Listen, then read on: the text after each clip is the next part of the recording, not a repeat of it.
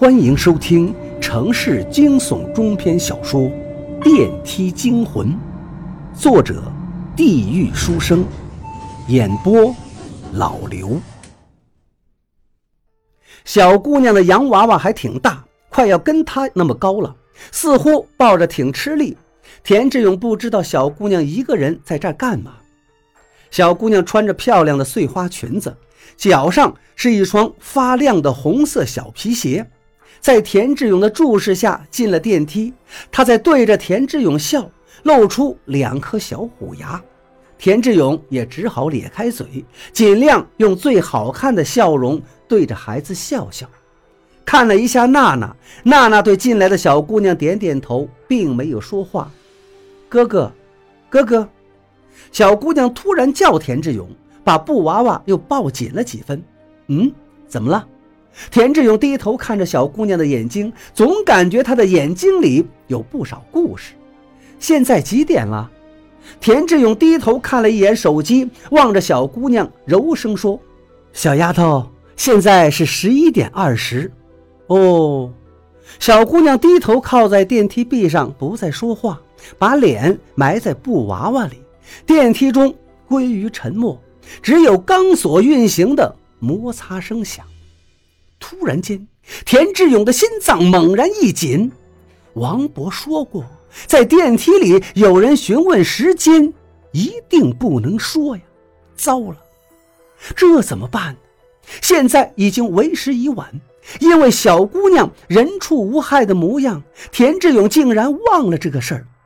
田志勇盯着小姑娘，不知所措。王博所说的事情，基本都在这个电梯上发生过了。如今只剩下询问时间这一条忠告了。可是鬼能够这么坦然地跟人对话吗？田志勇想起来阿伟说刘大爷的事情，往小姑娘脚下看，有一团影子在。这应该只是一个普通的小女孩，随便问问时间，没什么问题吧？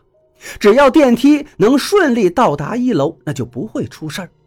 田志勇收起内心的恐惧，往娜娜身边靠了靠，盼望着电梯赶紧到达一楼。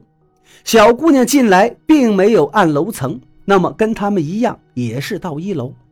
电梯到了一楼，停下了。小姑娘头也没回的出了电梯间。田志勇稍等一下，跟在后边往外走，却被娜娜拉住了袖子。志勇哥，我不想出去吃了。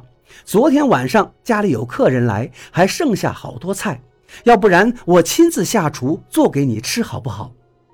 娜娜要下厨给田志勇做饭，那田志勇有什么理由拒绝呢？肯定是欣然接受啊，巴不得能有人给做饭抚慰一下受伤的心。更何况是这样一个美人呢？田志勇重新进了电梯，在电梯门关上的瞬间，田志勇好像看到了刚才小姑娘抱着的那个洋娃娃。电梯上升着，田志勇搞不清楚自己是眼睛花了，还是真的看到那个洋娃娃了。这个状态没有持续多久，便一股脑离开了田志勇的脑子。因为娜娜这时候悄悄拉住了他的手，感受着手心里那个柔软，田志勇觉得自己快要飘起来了。桃花运就是这么来的吗？幸福与紧张一同涌进来，让他心跳加速。到了娜娜家里，他去了厨房忙活，而田志勇在外边沙发上打量起娜娜家里的摆设。之前来过一次不假。可并没有注意到娜娜家里的摆设，现在突然发现娜娜家里家具少得可怜，甚至连电视机都没有，有的也只是不知多久的沙发和茶几了。柜子也很陈旧，颜色发暗。娜娜在厨房里告诉田志勇说：“这里只是她一个暂时的小窝，她早出晚归，回来就是睡个觉，能够支持平时的生活起居就够了。”对其他的没什么要求，让田志勇别介意。田志勇笑了笑，说：“当然不会。”娜娜肯把田志勇叫到他家里，还给他做饭，这就是对他最大的殊荣了。而且田志勇总感觉今天还会发生其他的事情，比如上次那个夜晚，娜娜做饭的时候，田志勇坐在客厅里看手机，中途尿急去了趟卫生间。解完手，田志勇对着洗手池上面的一面镜子观察自己的脸色，真的是憔悴了很多呀。